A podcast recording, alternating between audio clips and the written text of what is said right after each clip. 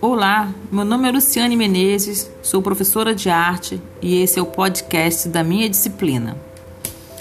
Hoje, para começar, nós vamos falar sobre a função da arte.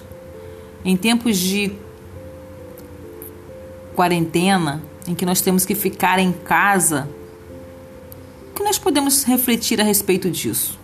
Qual é a função da arte?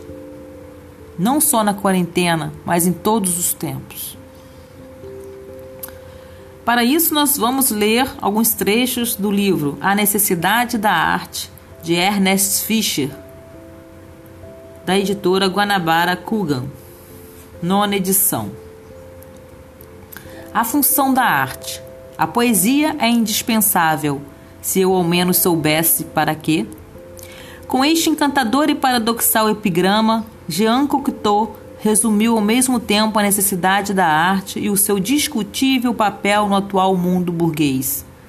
O pintor Mondrian, por sua vez, falou do possível desaparecimento da arte. A realidade, segundo ele acreditava, iria cada vez mais deslocando a obra de arte, que essencialmente não passaria de uma compensação para o equilíbrio deficiente da realidade atual. A arte desaparecerá na medida em que a vida adquirir mais equilíbrio.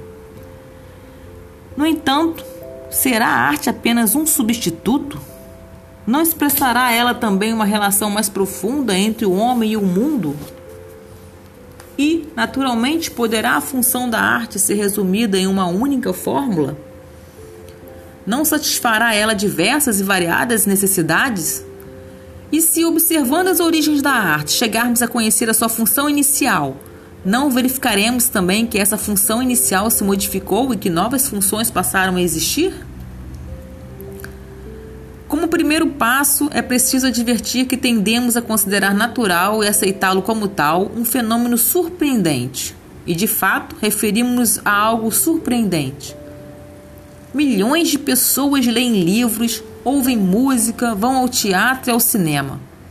Por quê? Dizer que procuram distração, divertimento, a relaxação é não resolver o problema. Por que distrai, diverte e relaxa o mergulhar nos problemas e na vida dos outros, o identificar-se com uma, uma pintura, uma música, o identificar-se com os tipos de um romance, de uma peça ou de um filme? Por que reagimos em face dessas irrealidades como se elas fossem a realidade intensificada? Que estranho, misterioso divertimento é esse? E, se alguém nos responde que almejamos escapar de uma existência insatisfatória para uma existência mais rica, através de uma experiência sem riscos, então uma nova pergunta se apresenta: por que nossa própria existência não nos basta? Por que esse desejo de completar a nossa vida incompleta através de outras figuras e outras formas? Por quê? Por que da penumbra do auditório fixamos o nosso olhar admirado em um palco iluminado onde acontece algo que é fictício e que tão completamente absorve nossa atenção?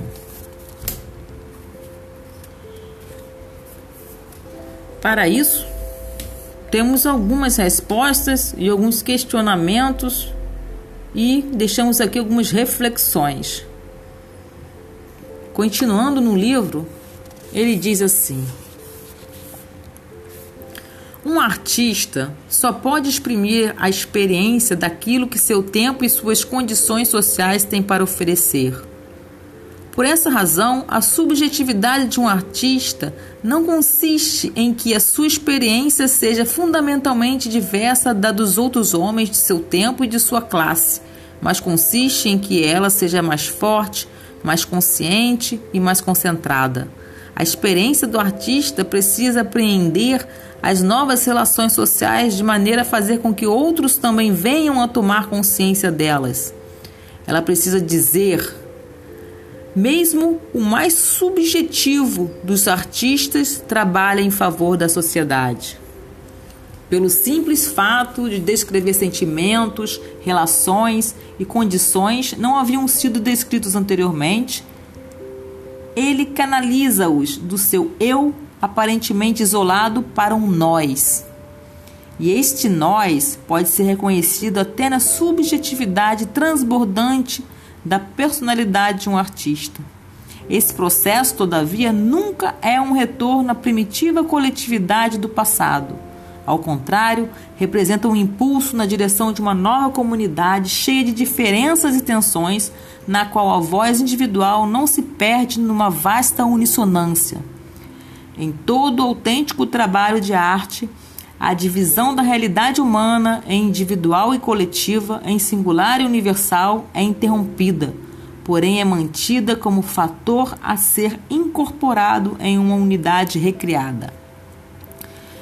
Só a arte pode fazer todas essas coisas. A arte pode levar o homem de um estado de fragmentação a um estado de ser íntegro, total. Repetindo, só a arte pode fazer todas essas coisas. A arte pode levar o homem de um estado de fragmentação a um estado de ser íntegro, total. A arte capacita o homem para compreender a realidade e o ajuda não só a suportá-la, como a transformá-la, aumentando-lhe a determinação de torná-la mais humana e mais hospitaleira para a humanidade.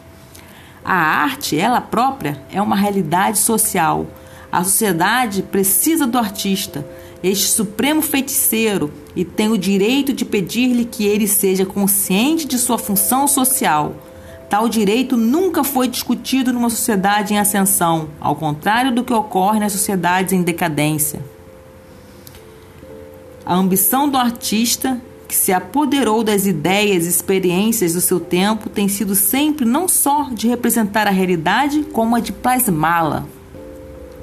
O Moisés de Michelangelo não era só a imagem artística do homem renascimento, a corporificação em perda de uma nova personalidade consciente de si mesma.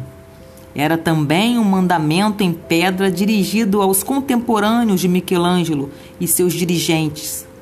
É assim que vocês precisam ser.